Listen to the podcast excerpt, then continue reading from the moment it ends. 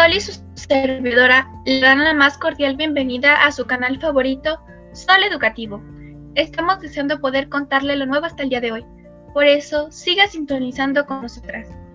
Pero, Sol, ¿cuál es nuestra temática? Ay, amiga, siempre lo olvidas, pero no te preocupes. Te ayudo a recordarlo. Y de paso, le explicamos a nuestros oyentes. Hoy hablaremos de los retos de la educación en el siglo XXI por la modalidad a distancia que nos llevó la pandemia del COVID-19. Amiga, pero nosotras no somos expertas en el tema. Exacto, por eso investigaremos y hablaremos desde nuestro punto de vista, como docentes en formación. Quédense con nosotros. Hola a todos, ¿cómo están en casita? Espero que muy bien.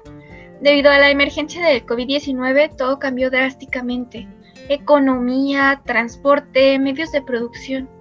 Además de que todo esto tuvo un impacto definitivo en nuestros centros educativos a nivel mundial, ¿eh? Tanto docentes, alumnos y obviamente las familias se vieron afectadas. Así es, Jackie. De hecho, para mí, o bueno, para un gran número de estudiantes, les costó adaptarse a esta nueva modalidad, que que no estaban como que acostumbrados a tener un contacto con la tecnología. Muchos no sabían las funciones eh, que tenía una computadora o de un celular. Es por esto que todos estamos viviendo un reto ante esta modalidad. Entonces, te pregunto, Jackie, ¿cuáles han sido los retos que tú has vivido o has visto que tiene esta modalidad a distancia? Personalmente creo que el mayor reto que hemos tenido es el agotamiento pandémico. Cuando enferma un familiar nos preocupamos demasiado. Luego a eso súmale el hecho de estar como en constante comunicación con las noticias, verlas, todo, todo esto te abruma bastante que incluso para la mayoría de los estudiantes podría quitar la motivación. Ahondando un poco más en este tema de los retos, estaba leyendo un artículo en Redalic titulado Encuesta Nacional a Docentes ante el COVID-19, retos para la educación a distancia. Ahí se menciona cómo, cómo diferentes países han, intentado eh, pues ver la manera de solucionar este problema. ¿Ya lo leíste? Eh, sí, ya en una ocasión lo leí. Nos mencionaba cómo en los diferentes países han llevado a cabo la educación a distancia y qué técnicas les están ayudando los profesores para poder llevar a sus alumnos los aprendizajes, como lo son guías, cuadernillos o simplemente las clases por alguna plataforma. Sí, sí, sí, lo recuerdo. Algunos maestros, hablando de nuestra experiencia, ¿no? Eh, tareas por medio de Internet, utilizando WhatsApp, Facebook, nosotras pues lo hemos visto, ¿no? Tenemos clases por videoconferencia en Zoom, Meet o Teams. Y es que yo creo que el objetivo es el mismo, que todos los alumnos sigan aprendiendo durante este tiempo, porque finalmente solo así se podría salvaguardar la distribución del bien educativo, que es algo realmente importante. Pues sí, aunque también es cierto que muchos alumnos están pues algo estresados por las tareas que sus maestros les están mandando. Es por esto que pues han dejado de mandar evidencias. También el problema que muchos tienen, el no contar con conexión a internet o con algún dispositivo inteligente, que esto los lleva a no poder este, entrar a clases o no poder mandar este, las evidencias. Así es. Y, y, es lo que se enfrentan los alumnos, ¿no? Nos enfrentamos como alumnos. Pero ahora hablando de, de nuestra carrera de docentes en formación, ya que vamos a estar del siguiente lado, ¿no? Del lado educativo, del, del lado de los maestros. ¿Qué retos crees que serán complicados docentes? ¿Qué será lo más difícil que habrá sido enfrentar para ellos?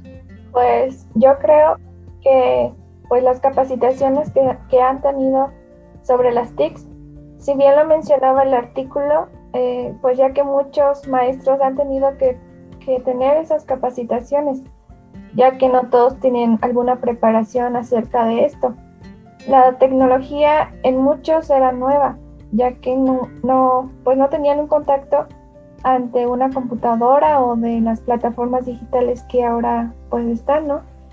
y creo que es un reto para ellos cumplir con estas capacitaciones para poder tener este un buen aprendizaje o aprovechamiento para sus alumnos. Sí, estoy de acuerdo contigo, fue, fue complicado, ¿no? Pero, ¿sabes? Lo que más me impresiona es que pese a tantas limitaciones que pudieron haber tenido nuestros docentes, cualquiera que está cerca de un maestro mexicano se da cuenta de lo que se mencionaba en el artículo, ¿no? Que ese entusiasmo y la capacidad de adaptación ha estado presente en todos ellos, en cada parte de nuestro maestro, de nuestros maestros mexicanos, incluso las innovaciones en su práctica docente. En internet encontramos videos de cómo algunos maestros se visten de personajes interesantes, algunos otros este, tratan de, cambiar un poco su voz, tratan de que las clases sean amenas. Te comparto algo breve.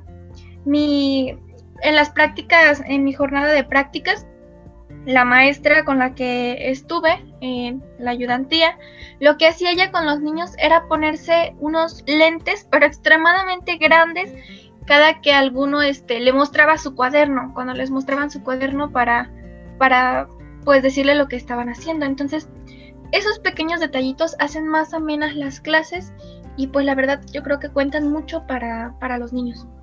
Pues sí, en, estás en lo correcto.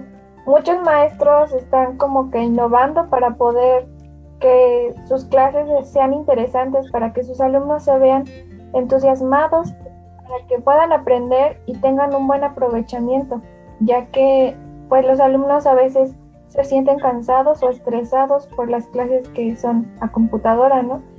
Y creo que los maestros también es un reto para ellos como innovar en, sus clases. Y pues sí es un buen, un buen aprovechamiento para ellos y, y tanto para sus alumnos. Así es. Y es que si nos ponemos a pensar, ha de ser complicado para los que iniciaron, ¿no? Por ejemplo, los que iniciaban la primaria, los que iniciaban el preescolar. Recuerdo un ejemplo que se mencionaba en el artículo, es que debido a las huelgas en Argentina por los profesores en 1983 y 2014, hubo este, un periodo de 88 días en los que los alumnos pues no fueron a clases. Los efectos fueron negativos mayormente para los alumnos de los primeros grados. Y es que imagínate primero de primaria, donde aprendes a leer y que lo tengas que tomar en línea, seguro fue un reto enorme. Sí, de hecho, esa es una de las consecuencias, por así decirlo, para los niños que van iniciando su nivel preescolar o su nivel de primaria. Eh, van como repercutiendo mucho en su aprendizaje, ya que no es lo mismo llevar el aprendizaje pues presencial en sus, en sus salones de clases a como ahora se está llevando a distancia. Por lo mismo que los niños a veces no mandan sus evidencias o también no van aprendiendo adecuadamente. Así es, amiga.